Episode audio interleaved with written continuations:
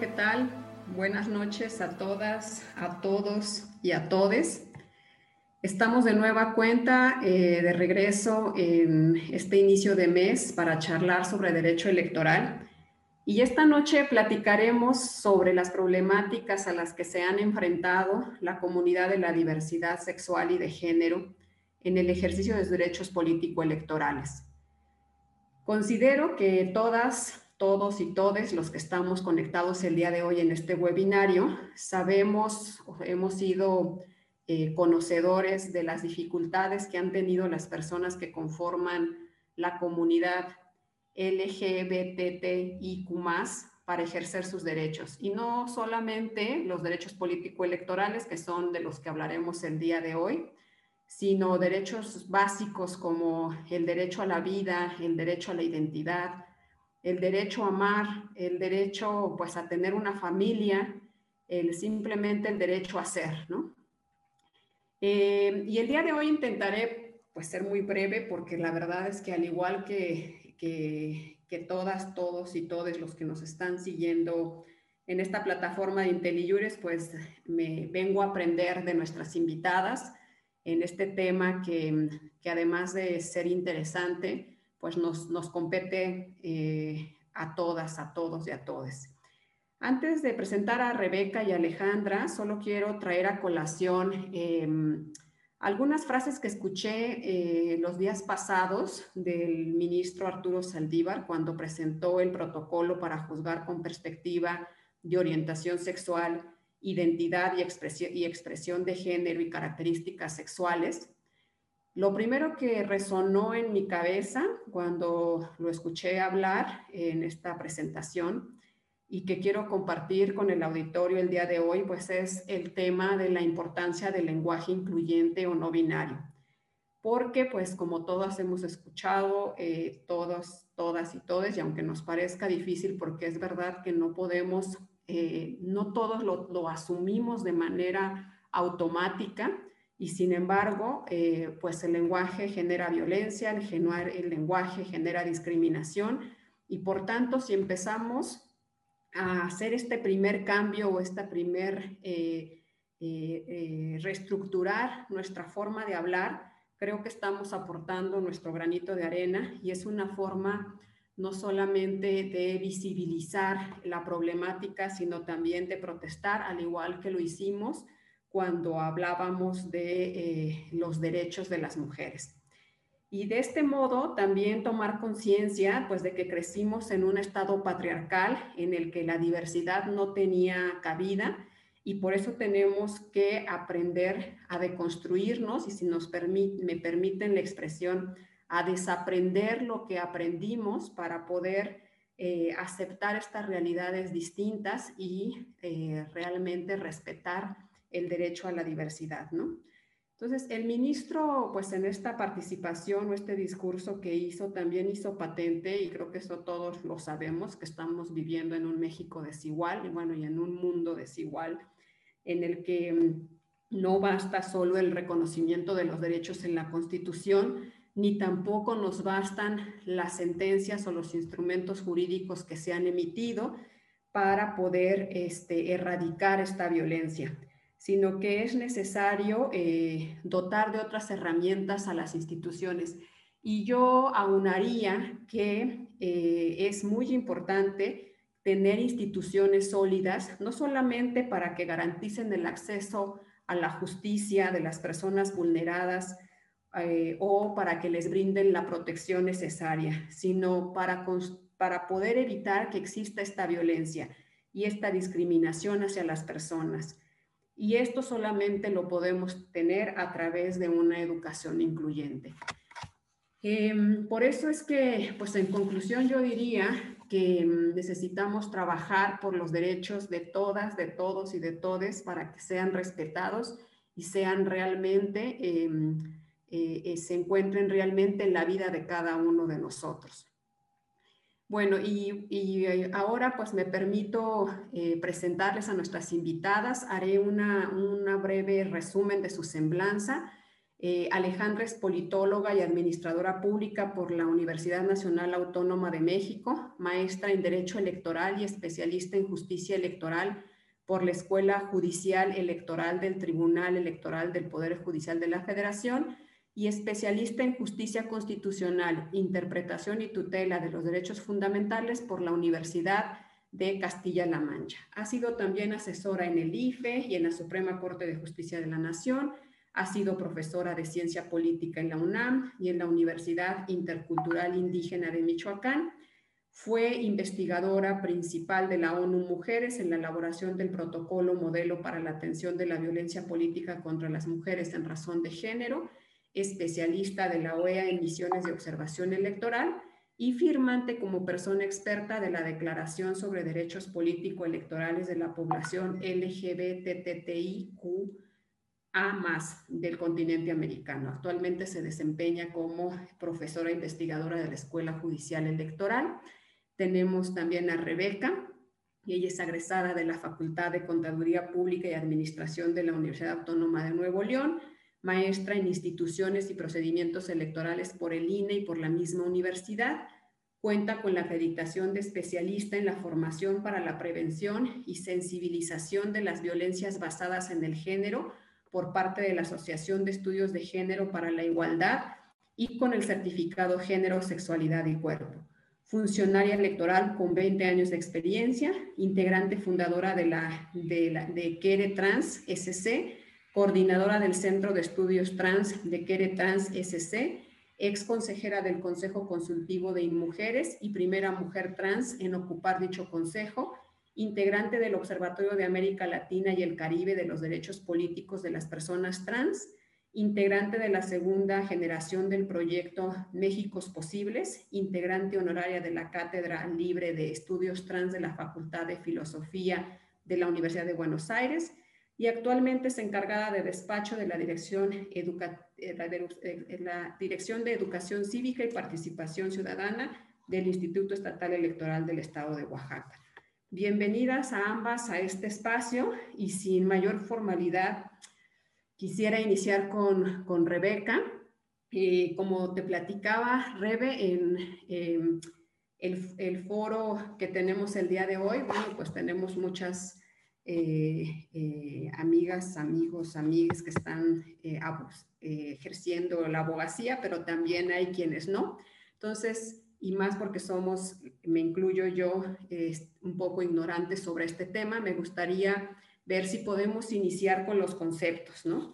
Eh, creo que es importante que para poder identificar en dónde están eh, pues los errores, ¿no? Necesitamos conceptualizar y, por ejemplo, entender por qué se le denomina eh, comunidad de la diversidad sexual y de género o qué grupos engloba las, las, las, eh, las letras LGBTIQ Había yo escuchado, por ejemplo, de manera indistinta que a veces se refieren a solo LGBT, ¿no? Este, ¿qué, qué, qué, distinción hay? Y bueno, y creo que para poder entender la conformación de esta comunidad o de estos grupos, pues tenemos que entender que hay diferencias en los conceptos de género, sexo, orientación sexual o identidad sexual, ¿no? Yo voy a ser un poco ambiciosa con mis preguntas, Rebe, ojalá pueda, este, puedas contestarme de, manera global algunas, pero creo que poner estas bases es importante y luego ya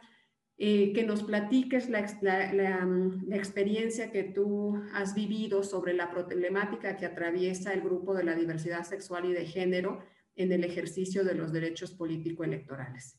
Muchas gracias y adelante, Rebeca.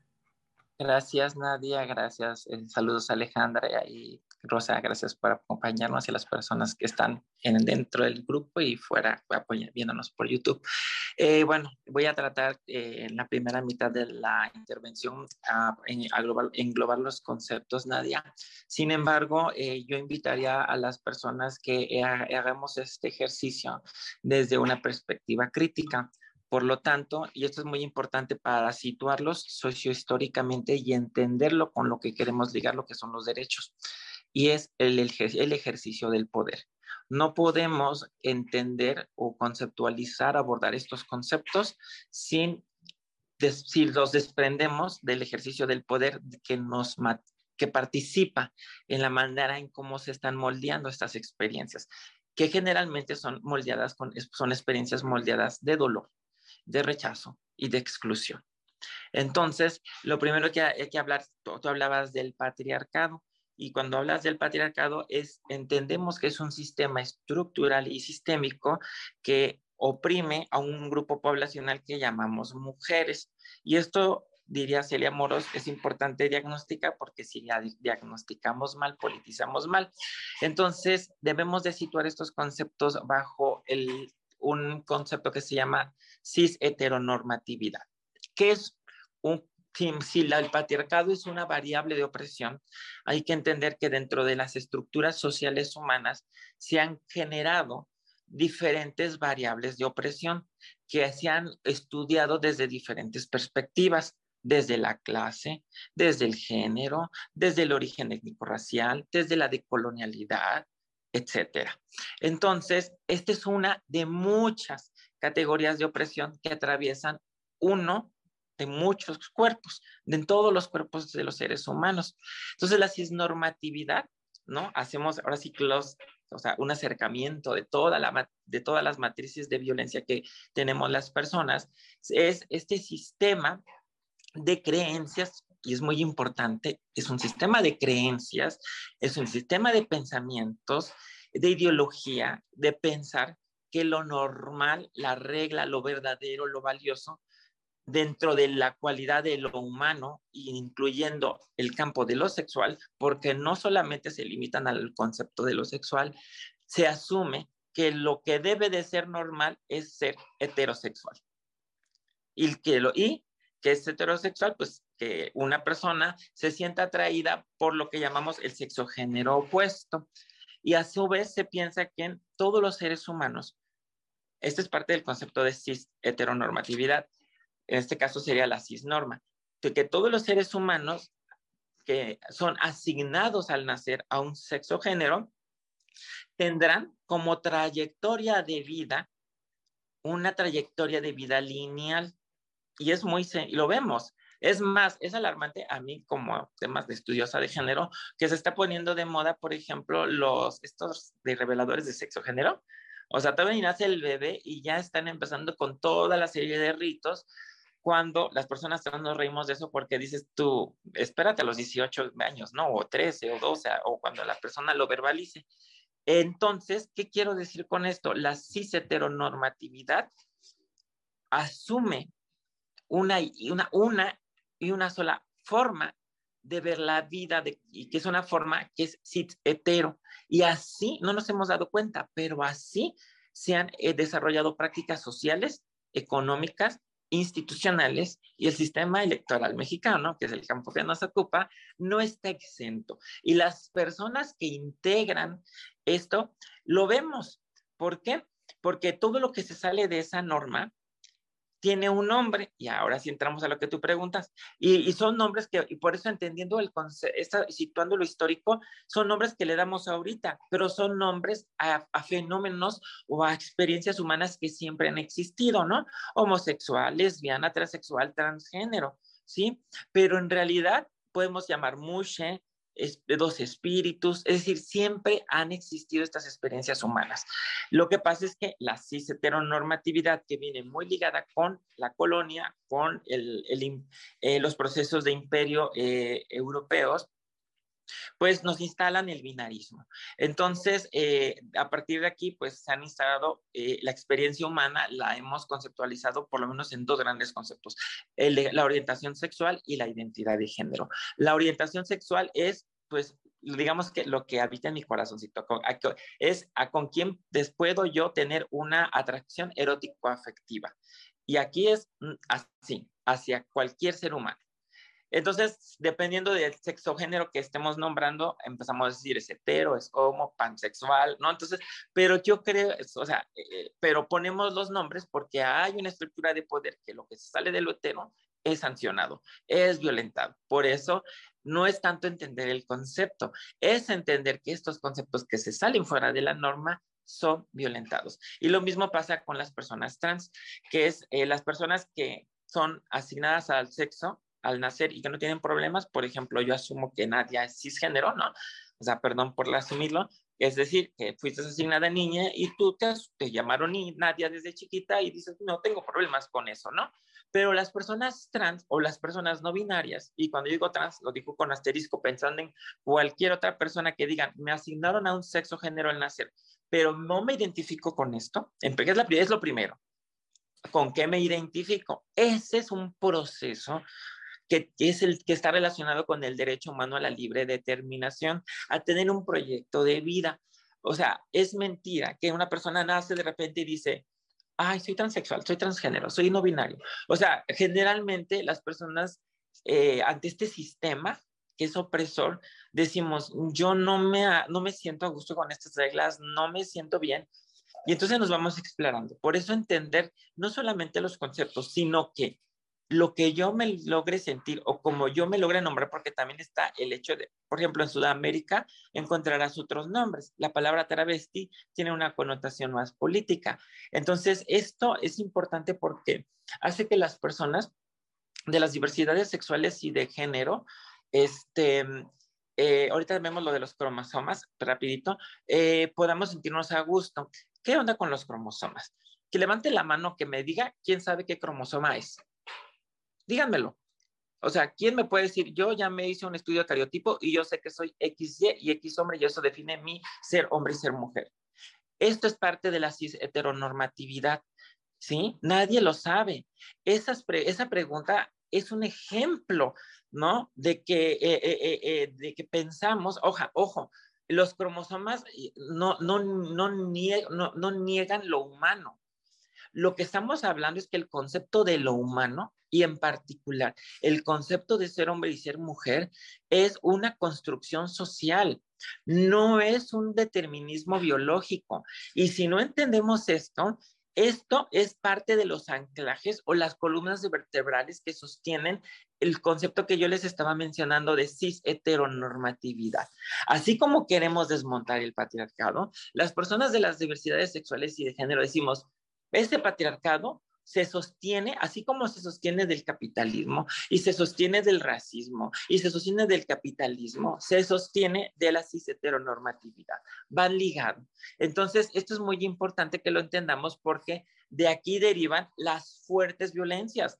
las violencias que yo viví cuando estaba en el kinder, porque simplemente era un niño con una expresión de género muy femenina, no tenía que ver para nada que las personas de mi edad supieran mi, mi, cariotipo o mi perfil hormonal.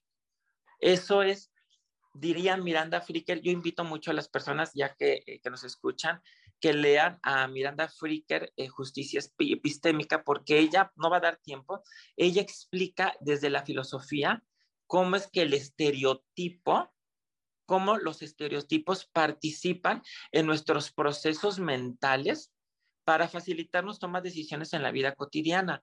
Sin embargo, hay estereotipos que ella llama de prejuicios identitarios, que son como cuando decimos, todas las mujeres son débiles, todas las mujeres son em, eh, eh, sentimentales, ¿no? Las personas trans eh, pues son criminales.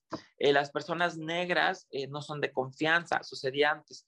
Entonces, ese prejuicio que es muy socializado, que está muy en los espacios, eh, participa precisamente en justificar la exclusión y, en estados modernos o racionales legalizar inclusive procesos de exclusión. Y cierro mi intervención por los 10 minutos, Nadia. Gracias. Y digo, eh, estoy a disposición del diálogo. Ahorita seguimos. Gracias, Rebe. No, pues si fuiste muy puntual y sin reloj. ¿eh? Ah, este, bueno, eh, quiero darle también la bienvenida a Alejandra y bueno, me gustaría, ya que Rebeca nos, nos puso o nos planteó de manera generalizada estos eh, conceptos, pero además también pues la crítica que se hace justamente tener que encuadrar en conceptos, ¿no? Este, estas categorías. me gustaría saber si tú podrías explicarnos o contarnos sobre qué es lo que tenemos actualmente eh, en favor em, de la comunidad en el tema de los derechos políticos electorales. Es decir, se, sabemos que se han emitido protocolos, lo comentaba yo hace un rato, ¿no? La declaración que se hizo eh, de manera reciente en la Suprema Corte de Justicia de la Nación y bueno, pues tú misma has partido en, relación sobre los derechos políticos electorales de la comunidad en la Cámara de Diputados. ¿Qué, ¿Qué herramientas jurídicas tenemos en este momento? Adelante. Muchas gracias. Nada, Nadia, antes que nada, agradecer de verdad enormemente la, la invitación. Aplaudo siempre que se convoca a hablar de, este tema y, de otros vinculados con la, protección, la tutela efectiva de los derechos políticos, electorales y, y los derechos humanos de todas las personas, de la diversidad también. Entonces, muchas gracias Felicidades por esta iniciativa. Es un gusto compartir el panel con, con Rebeca, de quien siempre estamos aprendiendo constantemente. Y también saludo a Rosa María que nos acompaña. Y bueno, también a quienes nos acompañan en esta plataforma o, en, o por YouTube. Muchas gracias por acompañarle, acompañarnos. Eh, esperemos abrir un diálogo sobre, sobre este importantísimo tema. Y bueno, eh, como lo mencionas, eh, existen diferentes instrumentos jurídicos, tanto internacionales como nacionales. Principalmente a nivel internacional, eh, contamos con los principios de Yogyakarta, que es un instrumento muy valioso en el que personas expertas se, reunieron para plasmar en un texto la manera en cómo eh, los estados tendrían que interpretar el derecho internacional de los derechos humanos desde un enfoque de la diversidad sexogenérica. Eh, tenemos ese instrumento que es muy valioso, tenemos la declaración también de Montreal, eh, además ¿no? de los instrumentos mucho más genéricos de protección de derechos humanos, en los que todo se habla evidentemente de la obligación de todos los estados de eh, la no discriminación, de garantizar eh, este derecho a la igualdad y, la no discriminación y una vida libre de violencia. Pero sí sería importante, eh, bueno, a nivel nacional contamos, ¿verdad?, con el protocolo muy reciente que, que acaba de, de, de, publicar la Suprema Corte de Justicia de la Nación para personas juzgadoras puedan eh, analizar casos y resolver con la perspectiva de la diversidad sexogenérica. es un instrumento muy valioso. El INE también tiene un protocolo muy importante para que se garantice el derecho al sufragio activo de las eh, personas eh, trans. Esto es muy importante ¿no? para ejercer este derecho el día de las elecciones, pero sí vale la pena mencionar que, que no teníamos un instrumento, eh, un documento que concentrara eh, el catálogo de derechos político-electorales desde una perspectiva de la población LGBTIQA+. Y, y la verdad es que, eh, pues sí, fue un ejercicio muy enriquecedor y me siento muy, muy contenta y afortunada de haber formado parte de esta declaración que firmamos diferentes personas eh, expertas de, de América, eh, de toda América, de, de esta región, con eh, el objetivo de visibilizar ¿no? cuáles son estos derechos político-electorales desde un enfoque de la diversidad sexogenérica y para, sobre todo para recordar, ¿no? Recordar, nombrar, visibilizar, expresar que existe una serie de obstáculos que históricamente han impedido a un grupo de la población simplemente por tener una identidad de género distinta a la normativa, como nos lo explicó extraordinariamente Rebeca, o por tener una orientación u expresión de género distinta a la que tradicionalmente se nos ha impuesto desde esta sociedad patriarcal, que también ya has explicado muy bien, Nadia. Entonces, eh, este fue un ejercicio eh, pues muy eh, valioso para quienes lo integramos. Tratamos de escuchar voces de otras organizaciones y pues bueno, nos reunimos el 17, 18 y 19 de agosto aquí en la Ciudad de México y estuvimos discutiendo cuáles tendrían que ser estos derechos que es, importante visibilizar. a mí me parece importantísimo un poco plantear que pues no solamente se trata, ¿no? De, de crear espacios reservados para personas de, la población LGBTIQA más, sino que se trata, como lo dijo muy bien Rebeca, de entender el ejercicio de los derechos humanos desde la perspectiva del poder, ¿no? Entonces, no solo se trata de eh, abrir espacios y que existan personas en los principales órganos de toma de decisiones del país, sino a mí me parece fundamental entender que se trata justo de una comprensión mucho más amplia de lo que implica el ejercicio pleno del poder político y de cómo históricamente este poder político ha estado en manos de un grupo muy exclusivo, ¿no? Entonces, em, Robert Dahl, por ejemplo, nos hablaba del principio categórico de la igualdad, eh, y nos decía que quienes deben formar parte del demo, ¿no? De, estos órganos que toman las decisiones en el Estado. Y, en realidad él nos decía, ¿no? Que, que todas las personas que están sujetas a las leyes de un Estado tendrían que tomar parte de estas decisiones. Sin embargo, vemos que históricamente este demos, ¿no? Ha estado pues muy acotado el demos desde, desde la antigua Grecia, ¿no? Si pensamos en el imaginario occidental de quienes, eh, bueno, nuestro imaginario eh, del demos occidental es la democracia ateniense, en el, eh, quienes han formado parte del demos desde ese imaginario ideal de democracia directa, pues simplemente hombres, hombres nacidos de, ¿no? El principio la ciudadanía era una categoría muy excluyente. Entonces, si analizamos la historia de la humanidad, nos damos cuenta que este demos ha estado ocupado por un grupo muy exclusivo de la población, eh, generalmente hombres, cisgénero, o que aparentan serlo, con una orientación sexual también em, muy exclusiva, ¿no? Entonces, de lo que se trata es de abrir este demos de abrir el paso a la pluralidad, porque las sociedades humanas están compuestas por personas muy diferentes unas de otras, y entonces de eso se trata, de comprender el ejercicio de los derechos político-electorales, que en la segunda intervención podría hablar más de cuáles son este, este catálogo de derechos, porque ¿no? históricamente eh, el ejercicio del poder político ha estado centrado en un grupo muy específico de la población. Y hasta aquí dejaría mi intervención para no abusar del tiempo. Muchas gracias.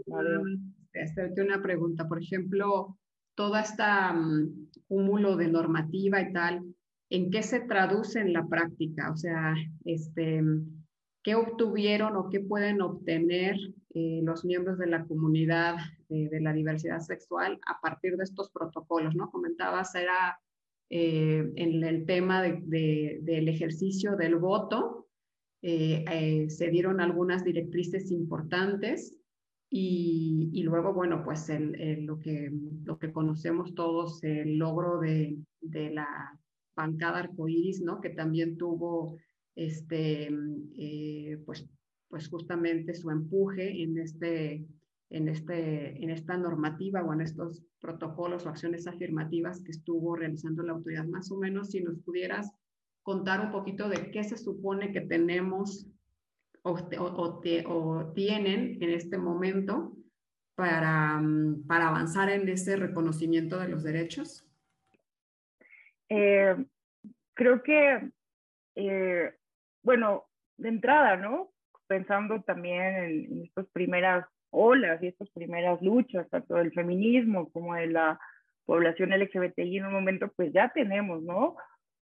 hemos eliminado de cierta manera los obstáculos legales que nos han ayudado a eh, recordar que, que, que todas las personas necesitamos una eh, igualdad desde el punto de vista formal, pero esto no ha sido suficiente, ¿no? Como bien lo mencionaste. Entonces, em, estos instrumentos jurídicos han eh, ayudado a ampliar la interpretación desde el punto de vista formal para reconocer ¿no? que en la, en la, vida real las personas, eh, no todas las personas tienen acceso real a los cargos de elección popular, al ejercicio pleno de los derechos políticos. Y ha sido eh, justo gracias, hay que decirlo, al activismo, a, la academia, a la lucha, al litigio estratégico, hay que decirlo que ha sido básicamente a golpe de sentencias, que organizaciones justo invocando todo este derecho internacional que se ha ido construyendo, estas declaraciones, esto que sabemos que, que, es eh, un, derecho, derechos para todas las personas desde el plano formal, se ha ido a reclamar en el plano material a través de tribunales, a través de activismo, a través de manifestaciones, a través de arte, a través de luchas simbólicas, ¿no?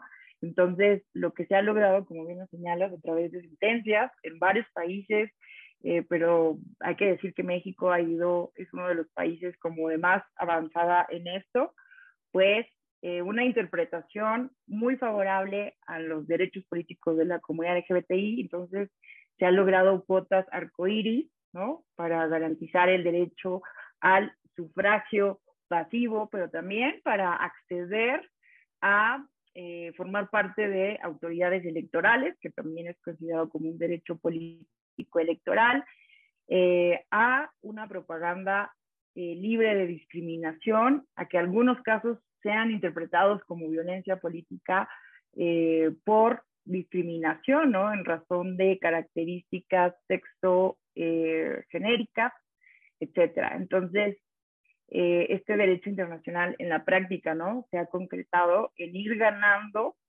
eh, arrancando esos espacios de poder, porque hay que recordar que no son privilegios, ¿no? Ni regalos, ni concesiones, son derechos a los que todas las personas tenemos acceso. Gracias, Ale. Em, Rebeca, eh, justo estaba yo escuchando hace poco un video de de, la CEDAW, ¿no? Donde mm, hablaban sobre, pues se ha dado un paso importante en la creación de normas en cuanto al tema de la violencia contra las mujeres, ¿no? Pero queda un gran abismo porque de la norma al hecho hay eh, una infinidad de obstáculos y problemas, ¿no? Ahorita lo que nos platicaba Ale, pues tenemos bastantes instrumentos nacionales e incluso antes de los nacionales, ¿no? De los protocolos, pues ya teníamos los instrumentos internacionales, pero aún así, pues no eran suficientes y no eran aplicados y bueno, tuvo que haber toda una serie de movimientos para que fueran no aplicados, ¿no? Eh, desde, tu, desde tu experiencia y más formando parte de este colectivo, eh, por ejemplo, eh, tenemos el protocolo del INE, que fue de los pioneros en, en, emitirse, ¿no? Em, sabemos que pues a través de estas luchas que comentaba Ale de, de, grupos de sentencias, bueno, pues actualmente tenemos cinco diputados y, y diputadas eh, del, del, grupo del, de la comunidad de la diversidad sexual, ¿no? Eh, pero tenemos diferentes realidades también dentro de este grupo, ¿no? Creo que una de las, de las cuestiones que ustedes em, han querido también señalar son eh, pues la diversidad que hay justo dentro de este grupo y las necesidades y las banderas también diferentes, ¿no? Entonces, eh, si nos pudieras contar eh, desde, lo, desde, la, desde la material, ¿no? O se puede decir desde el, desde el día a día, ¿cómo se ha vivido esto? O sea, ¿se cumplen los protocolos? Este, ¿Las herramientas normativas son suficientes? Eh, o, qué necesitamos o qué está pendiente en, ya de manera directa. Adelante, Rebe. Sí, mira, primero, eh, lo anterior que dije es muy importante, o sea, o sea, yo sé que 10 minutos es muy poco, pero es muy importante que, que se tome con seriedad. Ahí puse eh, a Miranda Fricker, pero hay, hay, varios autores, autores que hay que revisar. De hecho, yo también he escrito al respecto, porque también las personas trans no solamente hablamos desde la experiencia, también pues, tenemos la cualidad de producir conocimiento. Y desde ahí va la importancia de las cuotas. Las cuotas, por ejemplo, no es nada más por el hecho, porque hay gente que dice, ah, pues es que le tenemos que dar un cargo, regalar el cargo. Y, lo, lo, lo cierto es que lo que hace es permitir que lleguen personas con experiencias de vida diversas, porque vivimos cuestiones de violencia diversas en, esta, en este caso que nos ocupa por dos categorías, al menos orientación sexual y, e identidad de género. Y nada más para contestar unas preguntas que aparecen ahí, eh, ahorita aquí yo pudiera decirles eh, que, o sea, todos sabemos que es heterosexual, homosexual, bisexual, transexual. Em, lo importante es entender que eh, son dos categorías diferentes. La identidad de género es cómo se autopercibe cada persona con respecto a sí mismo en términos de género. Y esto es muy importante porque eh, cuando yo oigo preguntas, leo preguntas y lo entiendo, o sea, no, no le digo enojada, ¿eh? esta vez hay una parte del norte que se me quedó, pero lo que quiero decir es, se asume que al momento de nacer, el ser humano ya trae un, como un software de ser hombre o ser mujer y lo justificamos en nuestros procesos lógicos y racionales. Ah, es que tiene ven, es pene. Ah, es que tiene vulva. Ah, es que es XY. Ah, es que XY. De hecho, Estela Serret, también recomiendo mucho leer, eh, por ejemplo, el libro de La Constitución Imaginaria de la Identidad Femenina, repasa junto con Ajax Laceur, que también habla sobre, escribe un libro que se llama La Invención del Sexo por eso cuando yo digo que el sexo, el ser hombre, ser mujer, es una construcción social, no es un invento posmo-queer, que de repente o se oye por ahí como una manera de desacreditar estos conocimientos, lo cual es violencia epistémica, ¿sí? Porque y hace, hacen, o sea, sí, es parte del sistema de cisnormatividad de que estos conocimientos que surgen de experiencias muy particulares no son válidas. Tan no son validados que, como dice Nadia, son temas que no están dándose en la academia, ¿no? Eh, y si se están dando en la academia, por ejemplo, pienso en mi amiga Erika López, que es una investigadora que trabaja muy bien este tema. Ella a veces me decía, como parte de la violencia testimonial que vive, que a veces le dicen, pues, que lo que hacía o hace no es ciencia, ¿no? O sea, desde ahí viene la violencia hacia las personas de las diversidades sexuales y de género.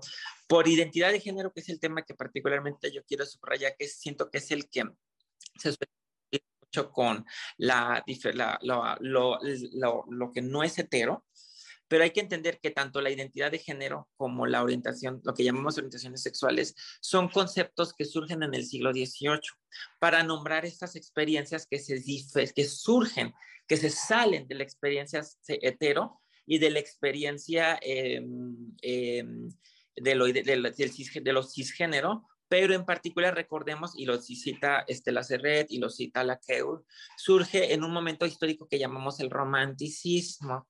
Esta, entonces, eh, aquí se empieza a generar la narrativa que después se, asume como biológico de que la atracción sexual hacia, hacia el sexo género opuesto es parte de la naturaleza humana y, y es fundamental para la procreación. No, o sea, o sea, no. Como especie humana nos procreamos, sí. Pero como seres humanos con lenguaje, lo cual el lenguaje participa mucho en la manera en cómo, o sea, ya estoy enterrando terrenos filosóficos, pero es mucho en la manera en lo que cómo nos constituimos, inclusive más allá de ser hombre, ser mujer, a qué le damos la cualidad de lo humano se le hemos negado históricamente a las personas indígenas, se le hemos negado históricamente a las personas negras. Por eso yo hago este pensamiento, porque esto es lo que nos está pasando a las personas trans. Cuando nos dicen, tú jamás vas a ser mujer, nos están negando una cualidad humana esencial que al resto de las personas no les están negando. Entonces, las cuotas de género y los protocolos, ¿sí? Lo que hacen es como es, imagínate que es un lente, la cisnormatividad como el patriarcado, eh, imagínense que es como la miopía, es decir, son, son y participan en nuestros procesos mentales con estereotipos que son prejuicios, prejuiciosos.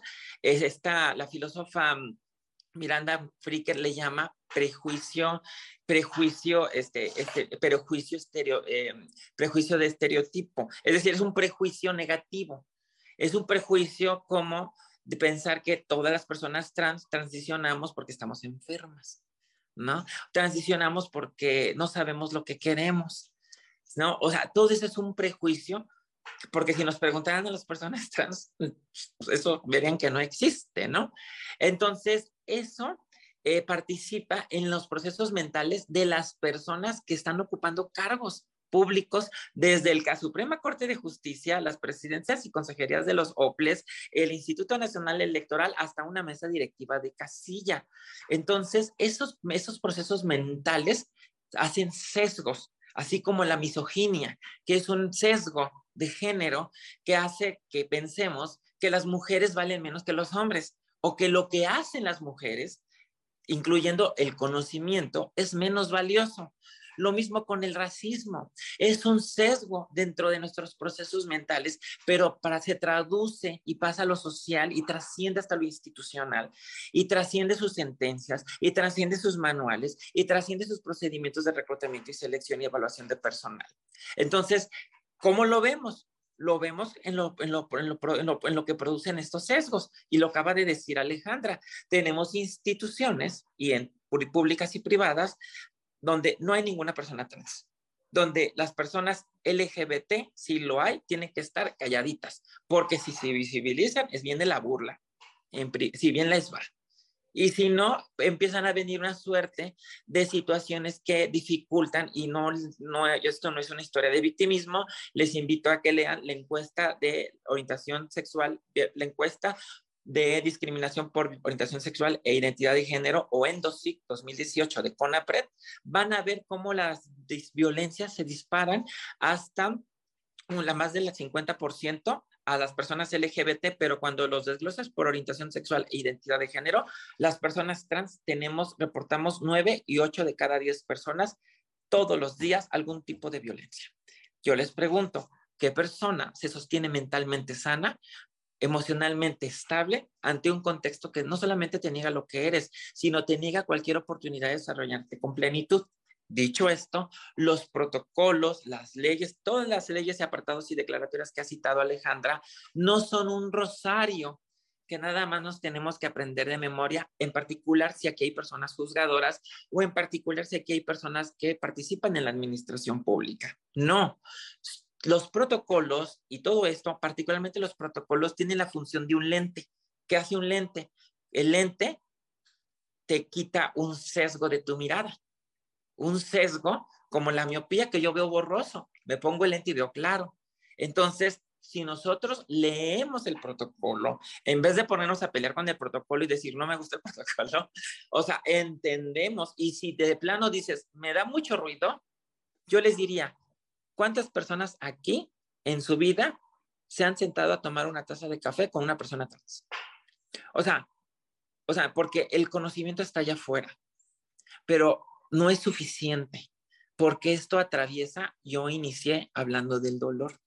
Cuando hablamos de discriminación y violencia, y yo les hablo de poder, por eso yo decía, no olvidemos que hay un dolor. Todas las personas todos los seres humanos tenemos dolores, pero las personas eh, trans o las personas lesbianas, gays, tenemos un dolor que no deberíamos de traer, porque es un dolor que no viven las personas hetero por amar, que no viven las personas cisgénero por el simple hecho de ser y de expresarlo con su ropa y su nombre. Las personas trans eso nos lo quitan y nos lo niegan y nos asesinan y se nos va la vida. Entonces, el protocolo y las leyes que ustedes como personas juzgadoras, porque aquí se llama Inteli, yo creo que es de inteligencia, y de ley, ¿no? Es aplicar la ley con inteligencia. Bueno, la inteligencia es justamente también cuestionarnos cuáles son mis sesgos cognitivos. Por eso, la importancia del protocolo, por ejemplo, si tienen todavía dudas, yo les recomiendo mucho el protocolo para juzgar con perspectiva en casos eh, que involucran orientación sexual identidad de género de la Suprema Corte. Ahí encontrarán dos test y varias herramientas eh, jurídicas que tendrán usted, digo que ya no me dan los, el tiempo, que ustedes podrán ampliar su conocimiento, pero eviten la ignorancia activa.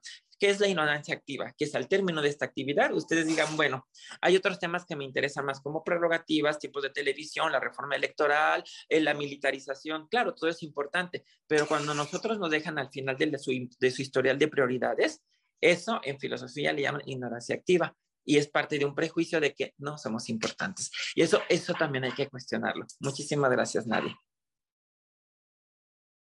Gracias, Rebeca. Este, pues, Ale, pues la verdad es que mm, creo que siempre nos queda muy poco tiempo en realidad para, este, para un tema tan amplio como dice Rebeca, ¿no? Y además tan poco explorado. Em, pues nos, plantea Rebeca de una forma muy general cuáles son las problemáticas del ejercicio de sus derechos, pero además, bueno, también por ahí como comentó, y esto se agrava más si pensamos en una persona indígena, ¿no? En una mujer trans, este, pues hay todavía una serie de aspectos y, y yo empezaba la charla diciendo, bueno, vamos a hablar hoy de derechos político-electorales pero la verdad es que tendríamos que hablar de todos los derechos, ¿no? Porque este es un problema transversal, que en realidad si, no, si las personas no tienen eh, ni siquiera el derecho para tener un documento de identidad, pues menos vamos, va a tener un derecho para ejercer el voto, ¿no? O para este, poderse registrar como candidata o candidato, ¿no? Eh, ¿qué, ¿Qué propuestas eh, ves o qué áreas de oportunidad ves tú, Ale, eh, todavía, pues digo, a nivel normativo o a nivel también práctico? Como decía Rebeca, aquí probablemente podemos tener eh, personas que están en el servicio público y que les puede enriquecer un poco nuestra, nuestra conversación. Y después de tu participación también leeremos aquí algunos comentarios en el chat. Ya Rebe dio contestación a un par de ellos pero bueno, para, para atender también a las inquietudes del público. Adelante, Ale. Claro que sí, Nadia. Me parece muy importante esto que acabas de decir, ¿no? Que no solamente eh, hay que englobar, ¿no?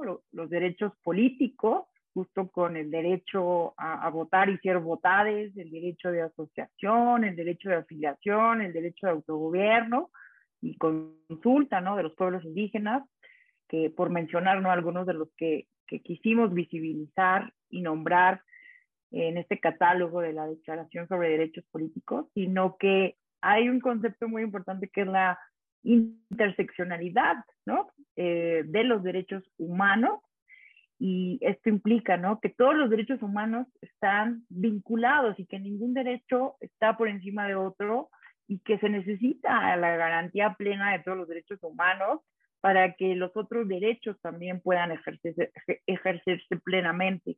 Entonces, esto que dices me parece muy importante, ¿no? Que se debe garantizar entonces no solamente este derecho a votar y ser votadas, sino también otros derechos que son fundamentales, es como el derecho a la libertad de expresión, el derecho de réplica, el derecho de acceso a la información, el derecho al reconocimiento, adecuación y rectificación de la personalidad jurídica y un gran catálogo de otros derechos, ¿no? Entonces quería como hablar de la importancia de la interseccionalidad, em, de la indivisibilidad de los derechos humanos, ¿no? Y bueno, ¿cuáles son los retos? Eh, esto es muy importante, ¿no? Porque sí tenemos muchos instrumentos normativos, tenemos esta declaración, que en lo particular muchas personas me han preguntado, ¿y para qué una declaración? No? Ya tenemos muchos instrumentos, que en particular en México tenemos el artículo primero constitucional que desde 2011, ¿no? Hubo una reforma importante que obliga a todas las autoridades del país a garantizar, tutelar, proteger, reparar violaciones de derechos humanos. Pues, ¿Para qué una declaración? Entonces, a mí me parece muy importante decir, aprovechando eh, aquí la voz en este foro, que actualmente hay un discurso muy deslegitimador de los derechos humanos, ¿no? Se habla de manera muy peyorativa de esto de ideología de género.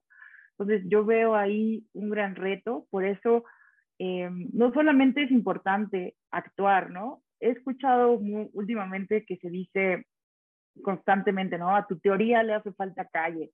Y sí, es verdad, necesitamos salir a ver, hacer lucha social, activismo real, pero también hay que ver que también hay discursos que desde el plano académico, desde el supuesto plano académico, desde el plano normativo, porque hay que recordar que la constitución, las normas, pues fueron hechos por hombres, ¿no? En un momento histórico específico y todavía tienen este sesgo heteropatriarcal. Entonces, uno de los retos constantes es, primero, eh, pensar, ¿no? Es muy importante tanto pensar como actuar y decir. Entonces, por eso nunca va a ser suficiente un instrumento, un protocolo, y no importa cuántos sean y cuántos se saquen y cuántas leyes, bienvenidos todos, eh, todos los instrumentos normativos, la academia, porque como decía Rebeca, ¿no? Eh, desconocer la importancia del conocimiento que se produce también es violencia epistémica y violencia eh, eh, sexogenérica, ¿no? En este caso. Entonces, de entrada, eh, entrarle por todas las, vías, ¿no? Tanto desde el plano de la producción normativa, revisar si las normas tienen este sesgo, ¿no? Una de, de, las cuestiones que resaltábamos en los ejercicios de esta declaración pues reconocer que nuestra constitución todavía está estructurada en un sistema binario, ¿no? Entonces, uno de los retos eh, que ya estamos viendo en la práctica electoral, pues es este choque entre la paridad de género que se debe existir y la garantía de acciones afirmativas. Entonces, hay que decirlo con toda claridad, las mujeres trans no borran a las mujeres, ahí hay un reto muy importante de hacer entender que todos los derechos son igual de valiosos, los derechos de las mujeres eh, cisgénero y de las mujeres trans. Las mujeres trans son mujeres y deben de eh, ser reconocidas como tal en la aplicación de acciones afirmativas.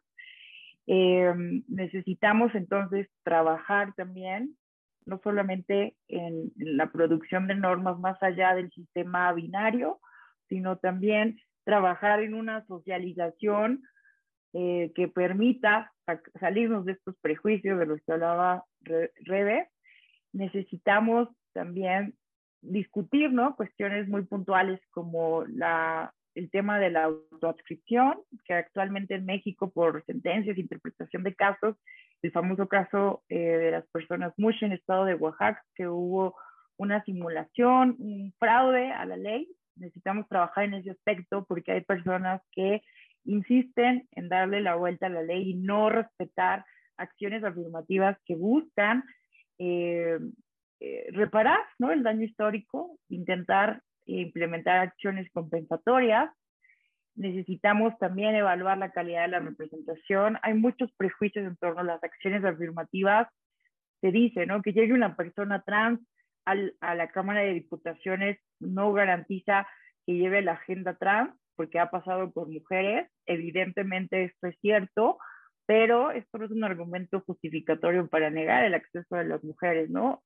Como se dice en la academia, esto aumenta la probabilidad de la representación, porque yo insisto, históricamente el demos ha estado ocupado por un grupo muy específico de la población, no es de gratis que los partidos políticos se encuentren actualmente en crisis, no es de gratis, porque entonces no ha habido una, una retroalimentación adecuada de cuáles son los problemas reales que enfrentan las poblaciones más eh, históricamente vulneradas. Entonces, se requiere que esas experiencias lleguen a los órganos de representación política para que esas vivencias, esos dolores de los que nos habla Rebeca, realmente impacten en la elaboración de políticas públicas, en la elaboración de leyes, eh, ¿no? Entonces aquí se ha comentado en el chat, ¿no? Que, que hay, se nombró recientemente un, al primer magistrado electoral, eh, Ociel Baena, ¿no? Entonces, todo ese tipo de cosas son muy importantes porque dan visibilidad, simbólicamente es muy importante, pero sí falta mucho todavía por hacer, ¿no? Y, y, cada cuestión que vamos encontrando en el derecho electoral debe ser evaluado, debe ser puesto a la discusión pública pero em, siempre desde la tolerancia y desde el reconocimiento a la pluralidad. Gracias, Ale. Eh, bueno, Rebeca nos está apoyando también en dar varios insumos para dar contestación al chat. Agradezco a, nuestras, em, a las personas que están conectadas, que están realizando diferentes preguntas. Eh, yo destacaría cuatro, se las voy a leer y les daría algunos minutos para sus reflexiones finales. De todas formas, gracias Rebeca por estar mandando los insumos. Y también me permitiré una reflexión igual por de los, a partir de los comentarios que están haciendo, ¿no? Es difícil, es difícil de construirse, ¿no? Y aceptar nuevas realidades y, y, aceptar que somos una comunidad diversa. Por eso inicié eh, la charla hablando de lenguaje. Eh, yo he de reconocer, y lo he reconocido públicamente, que hace muchos años, hace unos, bueno, no tantos, unos, unos cuantos años, eh, también no le encontraba la lógica en distinguir todas, todos y ahora todes, ¿no? Y, y, hoy hablaba justo con un amigo y me decía, pero ¿por qué tenemos que decir todes? Le dije, bueno, ¿a ti te gustaría que te dijeran licenciada, no? No, pues porque tú no, tú no te, te asumes mujer te asumes hombre. Entonces, la forma en que yo te respeto es hablándote y diciéndote licenciado, ¿no? Y así, entonces le digo, creo que debemos de aceptar que cada quien tiene derecho a la identidad y entonces respetar esa diversidad. Entonces, va a costar trabajo, esa es la finalidad de estos foros. Mientras más información tengamos, creo que más abiertos estaremos y entonces más eh, podremos eh, eh, pensar y construirlos, ¿no? Pero bueno, las preguntas era eh, justo, por ejemplo, Alfredo, que nos, eh, nos comenta sobre, sobre la designación del de, magistrado en, en, Aguascalientes, que eso la verdad es un tema este, relevante en las redes sociales. Eh, también nos, nos, preguntaba Alfredo sobre la distinción entre las personas trans y, y las no binarias. Por ahí Eduardo también nos comentaba sobre em, el ejercicio de los de, qué, opinión o qué, qué, comentario podrían hacer sobre el ejercicio de los derechos de la trans, que también ha estado un poco este, pues muy polémico en las redes sociales. Y Saúl, que eh, nos hablaba también sobre la necesidad de tener una una cuota específica para la comunidad LGBT y Q+, ¿no? Y eso creo que también es un tema que, que se ha discutido en varios foros. Adelante, este, eh, Rebe, empezamos contigo y también pues con esto también nos, nos despedimos y luego Alejandra. Gracias. Bueno, eh, lo trans es la parte de la, es, es una parte del concepto de identidad de género. Cuando yo hablaba de identidad de género y orientación sexual, el concepto no hay que entenderlo como algo fijo y estático. Realmente es un espectro. Eh, las personas heterosexuales dirán, ay, claro que no, pues yo nunca he dudado de mi eh, heterosexualidad y no estamos poniendo en duda esa experiencia de vida. Lo que estoy diciendo es que todas las demás se encuentran alineadas como parte de ese mismo espectro. Entonces, aquí quiero decir es lo trans y lo, trans, el concepto trans en sí es un concepto paraguas que em, cubre, por es paraguas, o engloba cualquier experiencia de vida que, que no se identifique con el sexo que se asignó al nacer. ¿Sí? Entonces, eh, lo no normalmente las personas trans, por ejemplo, yo, eh, si ustedes me ven, o sea, yo es mi forma de expresión de género, o sea, si ustedes me ven en la calle dirán, pues es una mujer, según yo esperaría, ¿no? Entonces, nosotras decimos soy una trans binaria, o sea, ¿por qué? Porque mi, mi, me asumo dentro del binario, o sea, no tengo problema con el binario de género, o sea, me, me, me, asumo, visto ropa de mujer, todo lo, el estereotipo que en esta sociedad y en este contexto histórico se identifica como mujer me siento cómoda, como le pasa a cualquier mujer cisgénero. Pero las personas no binarias dicen, yo no me identifico, o sea, me siento, no me siento del sexo género que se me asignó, pero tampoco me quiero ir al, o sea, al opuesto, ¿no? Pero entonces Por eso hablaba yo al inicio de esta exploración. Hay que verlo como un espectro. Lo no binario no es un, no es un lugar estático, como no lo es la heterosexualidad. Ustedes dirán, todas las personas heterosexuales, sí, levanten la mano, pero si ustedes, o sea, preguntaran, y de hecho hay enterebromas entero, ¿no? De que hablan heterocurioso y heteroflexible, pues no es, no, no es otra manera en que la cisnorma o la, la heteronorma se resiste y dice, ok, sigo siendo hetero. Pues es un espectro, permítete, o sea, son experiencias de vida que no hay que, o sea, hablamos de esto porque desgraciadamente a muchas se nos va la vida. ¿sí? O sea, porque nos violentan, ¿sí? Entonces, eh, lo trans abarca, pero históricamente, cuando hablábamos de transexual, transgénero, ya no los usamos porque el concepto transexual fue acuñado, digo, hay personas que sí se asumen transexual. Entonces, yo lo que les digo es, si una persona te dice, yo soy Rebeca y soy una mujer transexual, se le tiene que reconocer, ¿no? Si una persona dice, buenas noches, yo soy trans, así se le dirá, si soy no binaria, hay que reconocerlo, ¿no?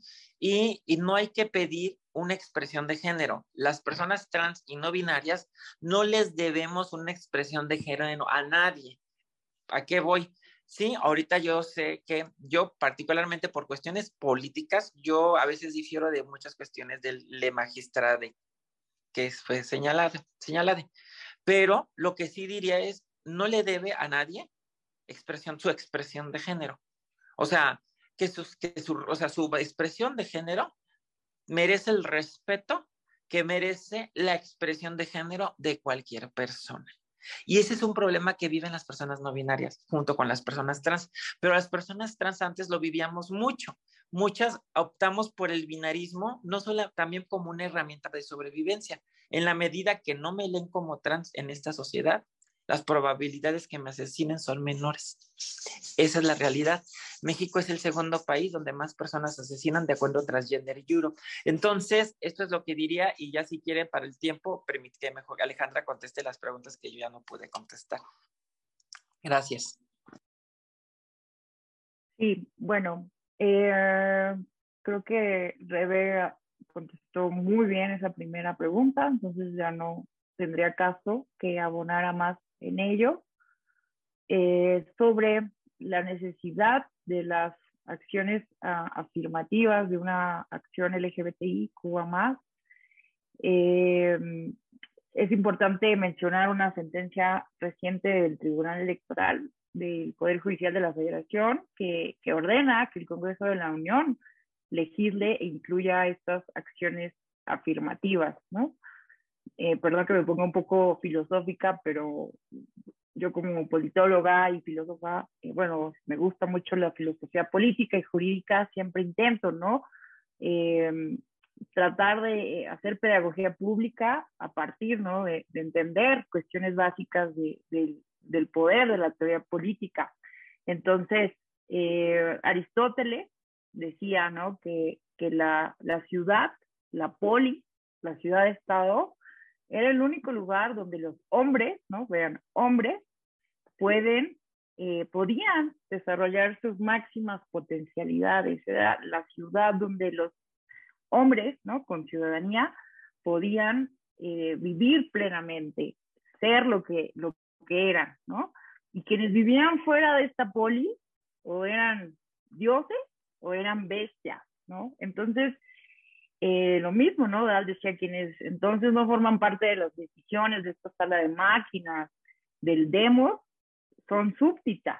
Entonces, de ahí viene la importancia de las acciones afirmativas, porque históricamente se ha considerado que las mujeres, que los esclavos, que quienes no se acoplan a estas ideas de lo normal, de lo correcto, del pensamiento hegemónico, son los, únicos, los únicos que tienen derecho a tener una vida plena en la comunidad política, ¿no? Entonces, por eso, ¿no? No solamente es por cumplir con los estándares internacionales, con el derecho internacional de los derechos humanos, con lo que dice el artículo primero constitucional, y con las sentencias, los mandatos a través de los litigios estratégicos, que son fundamentales para el avance de esto, y, eh, sino que se requiere justo una sociedad que incluya en las decisiones políticas a todas las voces, ¿no? Porque eh, la, la, política justo se basa en el hecho de la pluralidad de los seres humanos, de vivir los unos con los otros, aún siendo diversos, tal como nos decía nuestra querida pensadora política Hannah Arendt. Entonces, eh, pues nada, yo les invito a que reflexionemos desde, desde ese punto de vista de la diversidad, ¿no? Históricamente queremos homogeneizar todo, que todo sea igual, pero nos tenemos que dar cuenta que todas las personas somos diferentes y que las decisiones públicas deben de incluir esta diversidad. Muchísimas gracias, Nadia, por esta invitación. Eh, gracias, Rebeca, por, por enseñarnos, como siempre, tanto sobre este importante tema. Nada, eh, estaré atenta. a seguiré en contacto a través de redes sociales para seguir esta conversación. Gracias. Gracias, muchísimas, muchísimas gracias a ambas. Em, como habrán podido ver seguramente en el chat, pues les mandan felicitaciones, este, les agradecen mucho la información. Eh, todos obviamente nos, nos quedamos con, con quizás varias dudas porque pues el tiempo fue insuficiente, pero tenemos que seguir hablando sobre estos temas y seguir eh, socializándolos, ¿no? Para que cada vez tengamos mayor conocimiento. Y bueno, pues eh, esperemos vernos pronto. Ya saben que eh, estamos en esta serie de Hablemos sobre Derecho Electoral a inicios de cada mes. Les agradezco a todas, a todos y a todos los que estuvieron conectados y siguiéndonos por YouTube y buenas noches.